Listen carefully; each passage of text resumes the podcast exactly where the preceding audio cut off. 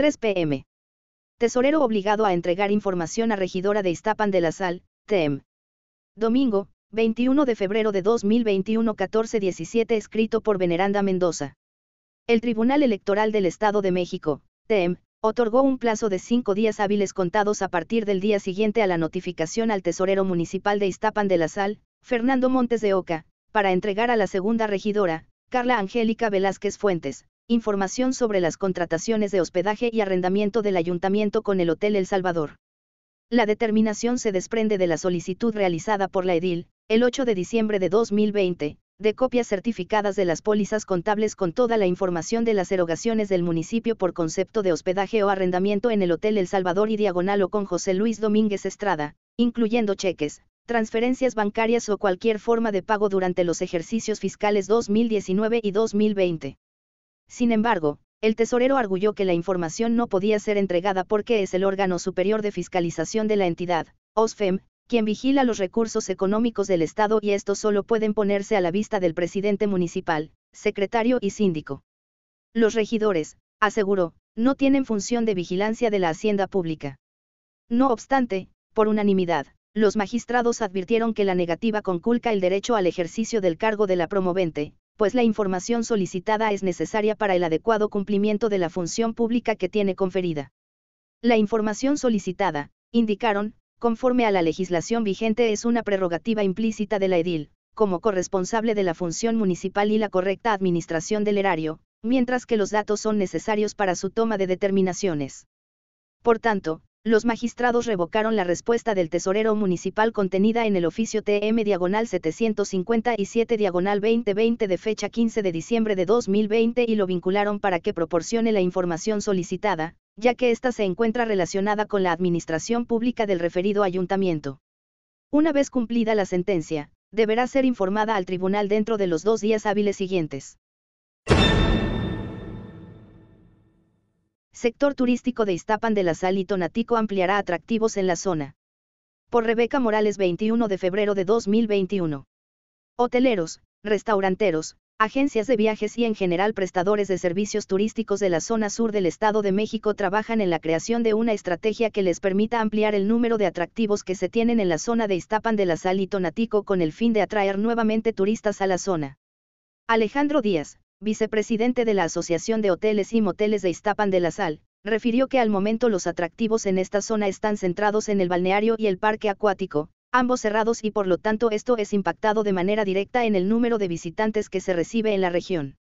De tal suerte que lo que se busca es generar nuevas experiencias y productos que permiten realizar actividades distintas a los visitantes y con esto recuperar la llegada de turistas tanto del Estado como de entidades vecinas. Indicó que al momento al menos cinco hoteles han cerrado de manera definitiva en el municipio de Iztapan de la Sal mientras que un número similar ha dejado de operar por cuestiones económicas, ya que le resulta de mayor viabilidad financieramente cerrar sus operaciones que seguir haciendo el mantenimiento de gastos fijos. Jueves 11 de febrero de 2021. Repuntan extorsiones hacia productores de flor en el Estado de México. La Fiscalía General de Justicia de la entidad informó que a lo largo del año 2020 se reportaron 2.995 casos de extorsión. Sandra Hernández El Sol de Toluca. La extorsión hacia productores de flor en el Estado de México ha repuntado de manera preocupante desde el inicio de la pandemia de COVID-19, sobre todo en los municipios de Villa Guerrero, Coatepec, Carinas y Tenancingo. Empresarios del ramo, como Eduardo Reyes Escamilla y Jorge Bernal Isojo, lamentaron que hayan incrementado las extorsiones directas hacia el sector por parte de la delincuencia organizada. En los últimos meses hemos visto mucha inseguridad en nuestros municipios, como consecuencia del desempleo, tanto por grupos que se han establecido en nuestras regiones, como de robos hacia los invernaderos y zonas de producción, señaló Bernal Sojo. Indicó que por cuestiones de seguridad de los mismos empresarios existen temas como la extorsión, en donde no pueden hablar de casos en particular, sin embargo, se trata de un tema que les preocupa mucho. En los últimos meses hemos visto mucha inseguridad en nuestros municipios, como consecuencia del desempleo, tanto por grupos que se han establecido en nuestras regiones, como de robos hacia los invernaderos y zonas de producción, señaló Bernal Isojo.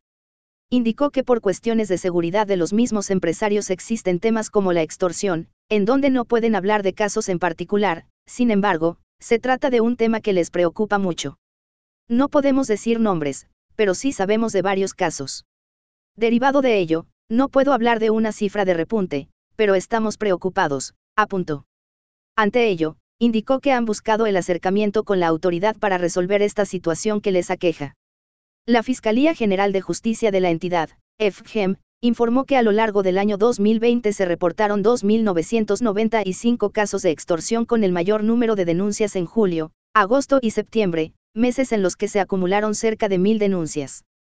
De igual forma, ambos empresarios indicaron que es muy importante la coordinación con las autoridades para que le den seguimiento a los casos que ya han sido denunciados de manera formal. Finalmente, indicaron que tanto la problemática de la extorsión, como los delitos de otro tipo les preocupan, y han repuntado con la pandemia, motivo por el cual, es necesario que las autoridades pongan atención en estos temas. Roban agua en Tenancingo desde hace 10 años, piden intervención de las autoridades. Ejidatarios de Tenancingo enunciaron que, en el último año, el robo de agua del río San Simonito se ha agravado, en especial a la altura de San Pedro Sictepec, por lo que llevan a cabo jornadas para cortar las mangueras ilegales que succionan líquido del afluente. Miguel García Conejo. De diciembre a la fecha han detectado 85 mangueras de 2 pulgadas, bombas de alta capacidad e incluso diablitos en los postes de luz, lo que hace que no llegue a las comunidades más bajas. El problema se ha hecho más duro, inició hace como alrededor de 10 años y cada vez se ha venido haciendo más pues más marcada la falta de agua allá abajo y la pelea entre comunidades porque ya nos hacía falta agua. Al darnos cuenta y percatarnos de esa cuestión, iniciamos primero, la organización allá abajo entre todas las comunidades, señaló Dagoberto Mondragón, miembro de Ejidos Unidos del Oriente de Tenancingo. Los ejidos afectados son San Miguel Tecomatlán, San Simonito, Tepostepec, Ejido Tecomatlán, Cruz Vidriada, Tenería, Ispuchapan, San Nicolás y el ejido de Tenancingo, en ellos habitan 2.500 productores del campo. Además de cortar las mangueras, los ejidatarios señalaron que llevan a cabo patrullajes en la zona para evitar que se vuelvan a conectar los floricultores, pues son ellos quienes huachicolean el agua. Por esta situación ya existe una denuncia entre la Fiscalía General de Justicia del Estado de México y buscan que la Comisión Nacional de Agua intervenga para proteger el derecho al agua de todos, sin embargo, lamentan que no hay siquiera mesas de diálogo con las autoridades federales. AD Noticias. Edomex. Mañana se reanuda la vacunación contra COVID-19 en Coatepec, Carinas. Redacción AD 21 de febrero 2021. La vacunación se reanudará en las localidades de Llano Grande, Meyuca, Puerta del Carmen, Baja del Laja Azul y Alta del Laja Azul. Debido a la alta demanda, los próximos 22 y 23 de febrero se reanudará la jornada de vacunación contra COVID-19 en las comunidades de Llano Grande, Meyuca, Puerta del Carmen, Baja del Laja Azul y Alta del Laja de Azul, en el municipio sureño de Coatepec de Harinas. A través de sus redes sociales, el Ayuntamiento de Coatepec Harinas detalló que ya cuentan con más dosis para retomar la inmunización de las y los adultos mayores en ese municipio. También recordaron que en la localidad de Llano Grande, en la delegación, se estará vacunando de las 10 a.m. a las 15 p.m. AD Noticias. Asegura Fiscalía dos inmuebles en Tenancingo donde se expedían licencias ilegales. Redacción AD 18 de febrero 2021. La Fiscalía recibió denuncias que alertaban sobre varios inmuebles destinados a la gestoría de placas y licencias del Estado de Guerrero, las cuales al parecer eran ilegales. Elementos de la Fiscalía Regional de Iztapan de la Sal, de esta Fiscalía General de Justicia del Estado de México, FGEM, aseguraron dos inmuebles en el municipio de Tenancingo, donde al parecer se expedían licencias ilegales, dos personas fueron detenidas por el delito de usurpación de funciones públicas. A través de un comunicado la FGEM informó que recibió denuncias que alertaban sobre varios inmuebles destinados a la gestoría de placas y licencias del Estado de Guerrero, las cuales al parecer eran ilegales, por lo cual se inició con la investigación.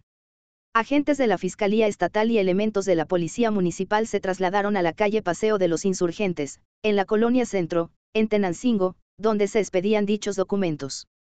En el lugar detuvieron a Fernanda N. de 20 años de edad y aseguraron ocho acuses de recepción electrónica para la expedición de placas de circulación, 12 licencias para conducir expedidas por el municipio de Juchitán, Estado de Guerrero, una licencia para conducir expedida por el municipio de Atlamancingo del Monte, Guerrero, una licencia para conducir expedida por el municipio de Pilcaya, Guerrero, otra más expedida por el Estado de México y una tarjeta de circulación expedida por el Estado de México.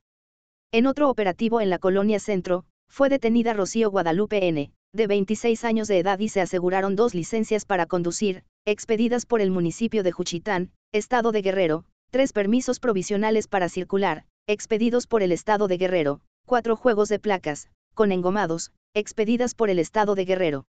En estos inmuebles fueron colocados sellos en las puertas y quedaron asegurados, en tanto que los detenidos fueron presentados ante el agente del Ministerio Público, quien inició las indagatorias respectivas por el delito de usurpación de funciones públicas, y habrá de determinar su situación legal.